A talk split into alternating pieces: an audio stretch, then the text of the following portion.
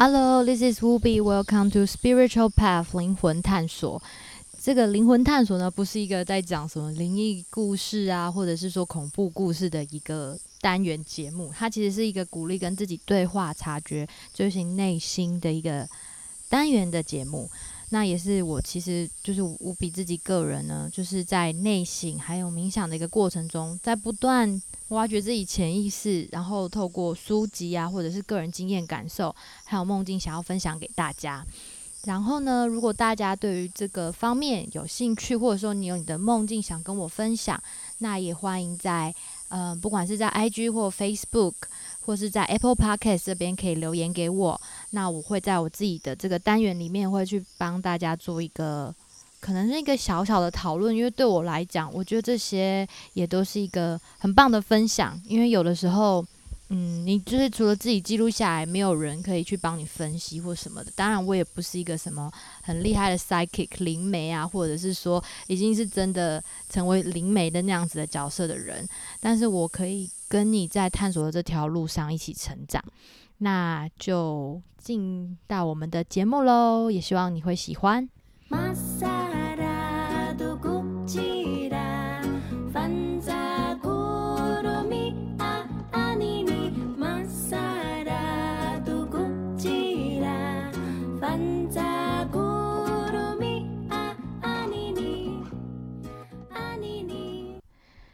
那还记得大概是在 EP 三还是 EP 五的时候，我这里有讲过普林奥自己本身自己家族的故事。那那集其实还收到蛮多就是听众的回应的。对啊，我相信大家对于比较神秘的故事都感到非常有兴趣。我自己其实也是，我也一直不断在挖掘自己这块的生命故事。所以跟大家分享的时候，其实同时间我也是在嗯在追寻这块。嗯，自己这个名字背后的故事。那我其实也讲过，因为我的夫妇的姐姐是一个灵媒，那她其实是记为了纪念她的姐姐，所以给我这样子名字。那其实排湾族的这个习名字呢，嗯，我在网络上有看到一些文献，然后也做了一点点研究，有发现说，其实很多人是说长辈会说，通常会在他的身上。诶，或在你的身上看到了那样子的长辈的影子，所以你其实基本上你拥有这个名字，就好像拥有了他的灵魂。那其实我觉得，嗯，在我可能还没三十岁以前，我都会觉得这些好像是有一点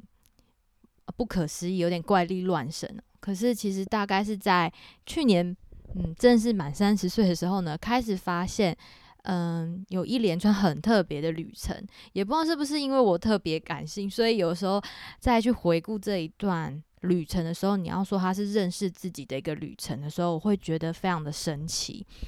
嗯，其实嗯，在介绍嘎古丹的时候呢，我相信这里有跟大家分享过，其实我跟阿利夫在筹备这个过程中，一直不断的做梦。其实我都有把我的梦境记录下来，然后呢，因为太神奇了，所以我觉得一定要跟你们分享。因为像是我不断梦到祭坛啊，或者是说，呃，我当下在采访阿利夫那一天的晚上，我要剪辑这个音档的时候，我的当下的晚上的梦境是，我在梦境里面剪这个音档的时候，是有很多声音在干扰我，然后也有这样，就是在家庭的这些老照片里面的夫妇们来到我的梦境里面拜访。然后我会莫名其妙的，就是一直有很特别的梦，而且很强烈。像我上个礼拜就是梦到，就是很刺眼的太阳，而且你是看得到那个太阳离你很近，甚至看得到那个太阳的轮廓。嗯，然后还有一个梦也是蛮特别，就是在那个梦的隔天的隔天，我又梦到了一个，就是类似水晶球里面有一个灵魂，然后我想要把那水晶球打破，我也觉得很奇怪，那个那个就有点像是。嗯，如果大家有看过《哈利波特》里面那个厨师厨师盆，就是你可以把思绪放到里面，就很像那个思绪在那个水晶球里面。所以可能也是因为我本身很喜欢这些很神秘的东西，所以嗯，《哈利波特》我很久以前那时候出的时候我就非常喜欢，所以我就觉得说很奇妙，就是到底为什么是会有这样子的梦境？而且其实，嗯，其实说真的，我以前在台北工作的时候。这些梦境其实也都有，但是不会像在这几年开始越来越深刻，而且你是记得非常清楚。对，然后就是在我搬回屏东之后，对，就是有人就说，其实命中注定你就是一定会想要去寻根，然后呢，就是在这寻根的路上，你会遇到很多意想不到的人，对，就像，嗯，比如说透过这次卡古胆的活动，我遇到了一个就是萨满老师，他其实是去过呃拉丁美洲秘鲁这边去把就是萨满的这整个仪式啊，或者是说他在那边待了。很一阵子，然后回来就是在台北有在教像这种萨满的仪式跟这种心灵探索的课程。然后其实我也跟他讲了一下我的这样子的过程。那他是告诉我说，就是不要强求，就是时间到了就会让你遇到。然后我是觉得，就是你其实一开始你会觉得还蛮急的，就会觉得说，到底这些梦境是想要告诉你什么？对，然后包含其实我有个朋友，我们二零一零年一起去过纽西兰，然后但是在那中间一直就没有联络，一直到二零二零年，也其实就是十年的时间，好久不见，非常久。然后我们就开始搭上线，而且我说的这些很特别、很灵性的感受，他也有一样的深刻感受。我相信这些事情，如果没有这样经验的人，一定都会觉得我们这样的人就是太敏感。所以没有人可以可能感同身受我们的感受，所以包含在呃在嘎古胆这段期间，然后包含在我这样的梦境，我都跟这个朋友去做分享。那这个朋友其实告诉我说，嗯，我是觉得这是一个很特别的一个，嗯，他想的这个方式是我觉得非常特别，就是像很多人不是说，其实你来到这个世界上，你上辈子就是喝了孟婆汤嘛。所以你来到这个世界上，你已经忘记你是谁。所以他说很鼓励我说，很就是要把这些我遇到的人，然后遇到什么事情，把它写下来。就过一段时间之后，你会发现它好像是一个 pattern，就是很像是一个固定会发生的事情。就是你可能这辈子你忘了自己是谁，然后你透过这些呃一连串遇到的人，然后去拼凑出来你的拼图。因为我记得我在一个猎人的讲座，那个老师他有说。就是在这这个讲座里面，尽管报名的人有三十个人，可是来的人可能只有十几个人，因为这三十个人里面，他中间都有好几个屏障，最后出现的那个人，就表示说你是你是突破了好几个屏障，然后出现在这里，就表示说我们那个不是只是缘分而已，而是我们命中注定就是要在这场活动遇见，因为你。就是你，你有没有那种经验？就是你一直很想去参加一个活动，但最后一刻你就是不想去，或者是说最后一刻你就是有什么样的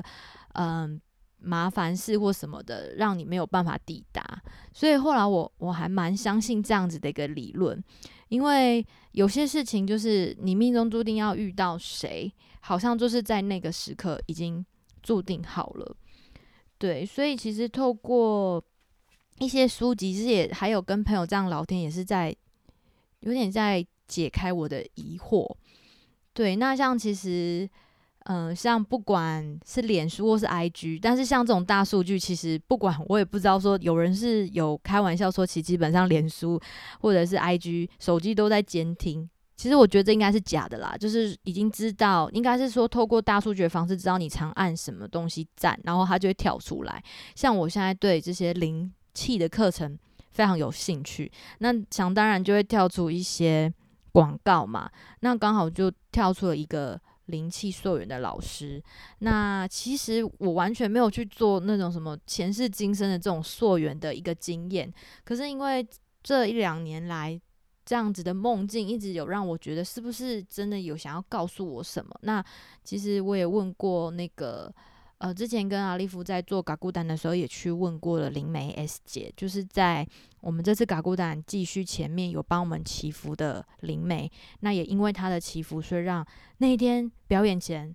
很奇迹式的雨停了。那我也有问过他说，嗯，像我这样子的状况，我该怎么去处理？那他当下是问我说，你想成为一个灵媒吗？那我想要问大家的是，如果你今天有跟我一样这样的困扰，那灵媒这样问你的时候，你会怎么想？嗯，其实老实说，我会觉得说，第一，因为要在部落成为一个灵媒，你的主语必须要，应该是要有相当一个水准，因为其实这些古迹文都有点像是古英文一样，不是像一般主语这么好懂。所以第二呢，就是嗯，基本上灵媒这个角色在部落是不可或缺的，所以你选择这条路，基本上就是一个呃，你必须要坚持下去。对啊，因为像我之前有分享过，我的表哥表姐其实他们都有，他们是跟我说他们有收到像乌珠这样子的一个竹林拣选的一个仪式，但是他们没有要去面对，所以我就在想说，如果他们没有面对，是不是就是在我们这辈就剩下我会有这样的感应？所以我一直在想要怎么样去回应。那刚好呢，就是莫名其妙我就认识了这个。溯源的老师，那其实他是在高雄，那我是在屏东嘛。其实我一开始有点怕怕的，因为那个老师也跟我说可以出来聊聊。然后就是因为其实像这样溯源的一次费用，其实也都蛮高的，所以其实你自己也会很担心，说到底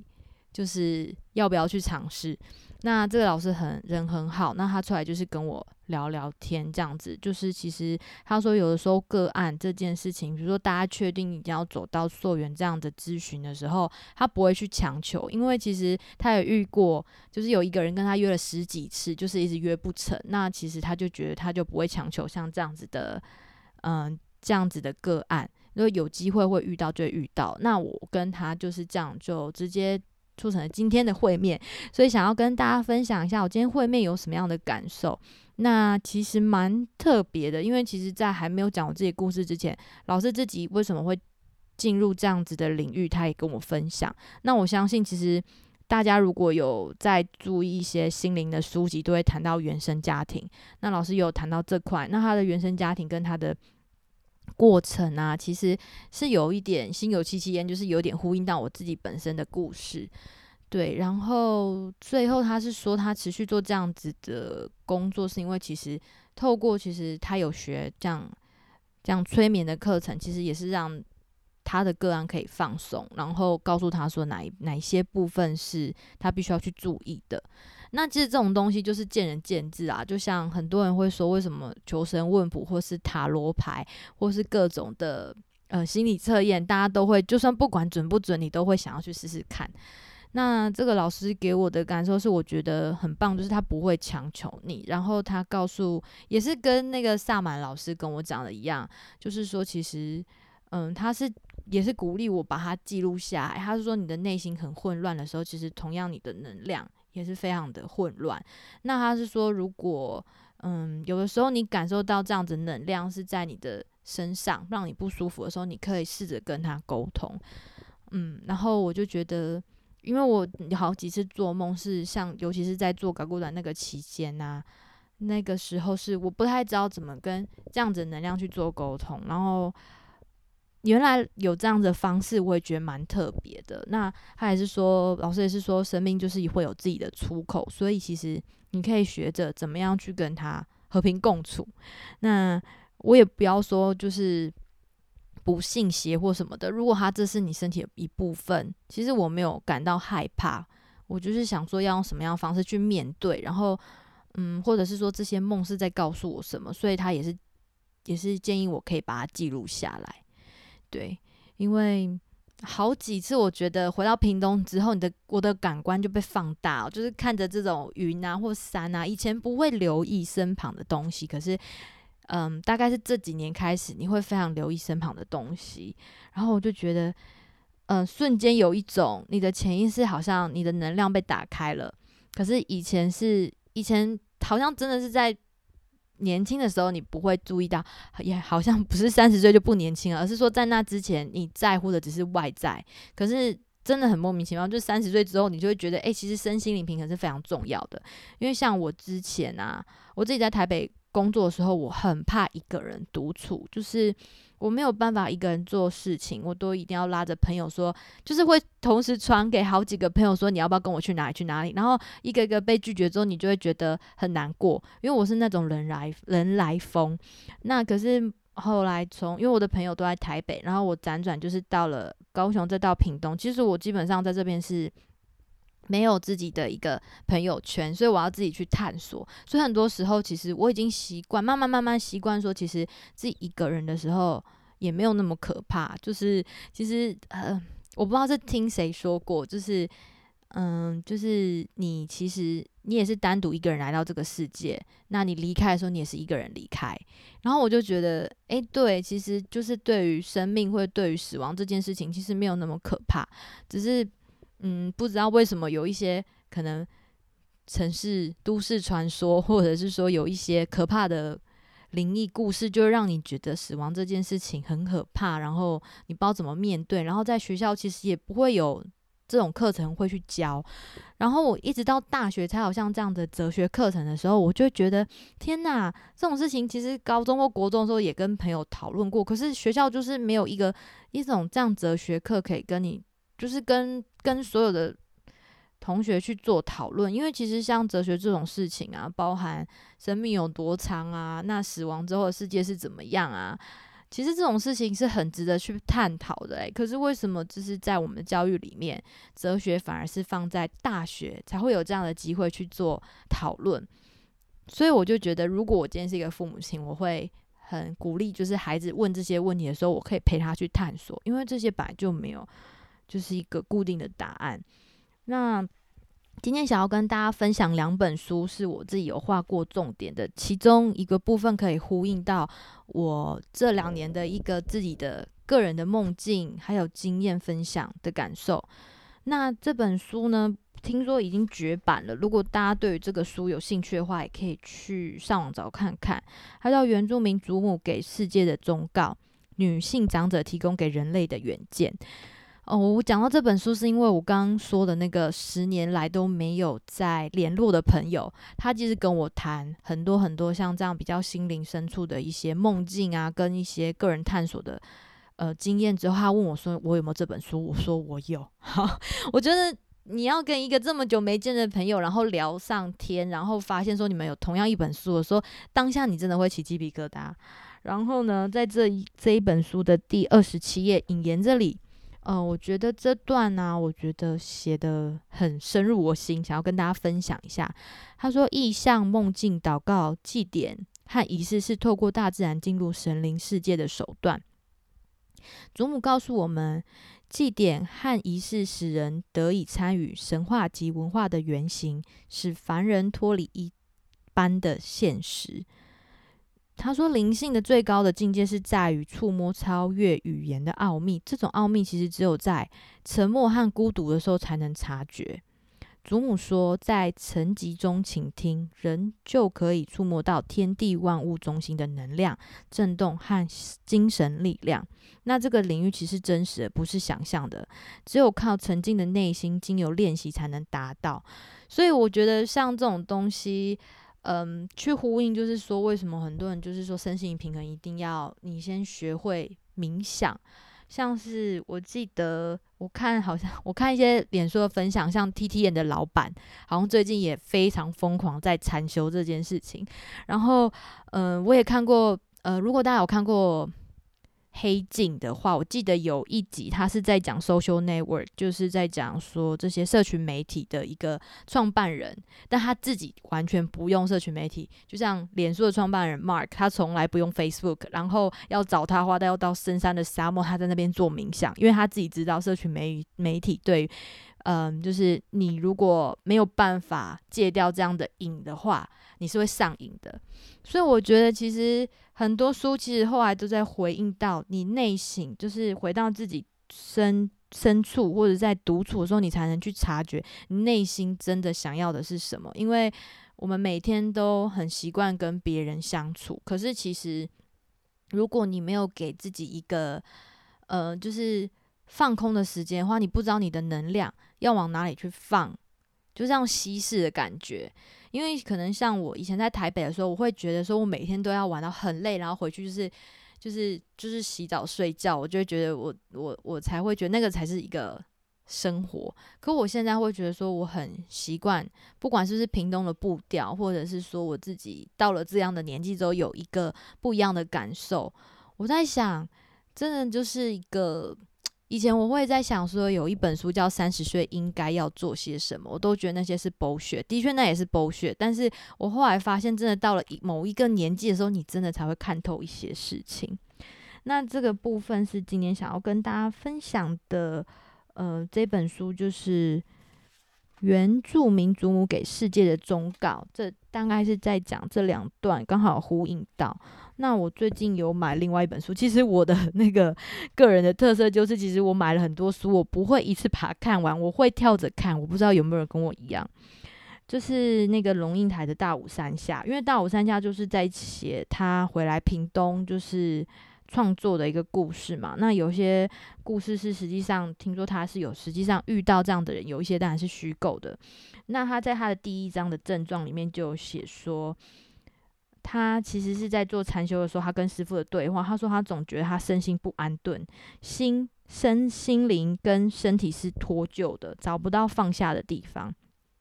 他在人群中的时候会厌恶人群，比如说他说搭火车的时候，一整节车厢都没有人，可是后面的人会一直把他挤挤挤挤挤，或者是其实我觉得很多人应该在这样子的想象中也会觉得说，你也不喜欢那样子的一个感受，就是其实，在年年纪比较小的时候，你会想要去，比如说跨年啊，或者说跟人家挤来挤去，可是到了某个年纪的时候，你就再也不会想要去跟人家 人挤人了，我觉得也蛮特别的。那他第一章这里有写到说，疲惫失语和失语之后的必然失意，疲惫那个高亢的奋起和奋起之后的下沉，以及之间不断的轮回，这种感受就好像是你会觉得你。身体很累，可是又坐立不安。你一个人没有办法静静的把一本书读完，所以我觉得我自己就是他写的很多文字是有呼应到我的一些状态，包含他这边有写说，其实刚他可能刚从大城市要回到就是这样子的村落啊，他有写说，城市是不值得回去的，乡村是回不去的。每一个村子都是驿站，每一个城市都是旅店，每一座山都是别人的。那目的地是哪里呢？那就是其实我也不知道说屏东会不会是我的最后一个目的地，但是对我来讲，它是一个。嗯，如果我在心灵最创伤的时候，我会很迫不及待想要回到这边，因为对我来讲，可能台北就不会是我最后想要安定的地方。然后，然后在屏东就让我觉得我非常安定，尽管这里没有我熟悉的朋友，没有我熟悉的那些街道，或者是说，就是让我可能很丰富人生的一些活动。这边相对来讲步调比较慢，然后嗯，生活步调也比较轻松。那刚好也就是我这个时期最符合我的状态，然后呢，我就觉得说，诶，龙应台他写的这第一章，我就觉得，我就觉得很呼应到我的心情。我是那种边看会把它画下重点的人，我不知道你们跟我有没有一样。然后呢，就是也跟大家分享，我今天在 Podcast 看到一个很特别的节目，那就是。因为他也是在探讨梦境的，所以我觉得很特别。而且他好像是一个台湾人跟一个一个好像是有一点北京口音的朋友一起主持的，叫做 Crooked Circle 原石界。那他其实刚好有一批十四就在做梦境解析，然后我对于梦境解析是非常有感觉的。对，那不管大家对于梦境解析，你第一个做梦之后会。会怎么样去做解析的？也欢迎跟我分享。我以前不知道怎么解释自己的梦，所以没有记录下来。时候我只会去看周公解梦，但是周公解梦那种也就是很片面的一个介绍这样子而已。所以我觉得很。我觉得真的就是，不管是像我自己透过绘画角度，或者是透过文字角度把它记录，我都觉得三号不管他是在潜意识告诉你什么，或者是说你在找寻你自己的某一部分是你遗落的，他有时候会在你的潜意识透过梦境去告诉你。对，然后呢，对，就是非常的神奇，所以就是。这样子的单元其实每次都会透过简短的二十到三十分钟，想要透过呃我自己的个人经验，然后还有我的梦境，还有这样可能书籍的几段话，我觉得很值得跟大家分享，来跟大家做一个探讨这样子。然后呢，等下我要去做皮拉提斯了，就是非常鼓励大家，如果对这样子的节目像单元非常有兴趣的话，也可以私讯 IG 跟。嗯，粉砖或者是说在 Apple Podcast 帮我在这样子无比自己的一个个人的单元 Spiritual Path 灵魂探索，帮我画五颗星吧。对，然后呢，这个节目呢，我会放上追风少女的歌。追风少女他们是一个非常棒的一个团体。那我觉得他们的专辑里面啊，就是有收录很多部落的声音。对，然后他们那个部落收音就是有蝉声、有海声，然后我就会把它放在我的这个呃，我自自己的灵魂探索的部分去做，跟大家做分享。那大家在听到这样子的呃音乐跟声音的时候，也鼓励大家就是。不管你相不相信灵魂内心深处或者自我察觉这件事情，但我都很鼓励你在每天最繁忙的时候睡前，不管嗯，就是不管你疲惫，或者是说嗯，或者是有很多烦恼的时候，你都可以试着透过冥想，或者是做一点瑜伽，嗯，来放松你自己的身心灵。因为我自己发现以前呢。你会发现，呃，年轻的时候，你什么都可以不想，就是马上可以睡着。但是，但是呢，我是大概在去年才开始发现我有失眠的这个困扰，发现说你怎么样都没有把办法把你思思想净空，把你的脑海中里面的东西 shut down。所以我现在也是在叫做什么减法哲学，就是把脑海中就是目前我没有办法做的，或者是我可以做的，我就是把它在脑海中或者是在手机里面有一个 list，你就把它打勾。然后你在睡前的时候，你不要一直去 go through，因为会让你睡不着。然后呢，我发现我数羊也没有用，所以后来我去看中医，就刚好找到对的中医之后，就调整身体，然后还有你自己的。身心灵平衡的时候，你就很好睡了。那如果你没有这样的困扰，就恭喜你，你非常的棒，表示你的身心灵可能真的非常平衡。那失衡的朋友，我非常的鼓励你们在听完这个追风少女的海声或者是蝉声的时候，也鼓励你自己静下心来，不管是十分钟、二十分钟、三十分钟，就是跟自己对话，然后鼓励自己也。完成了这一整天的工作，然后感谢自己的身体。OK，那我们下次节目见喽，拜拜。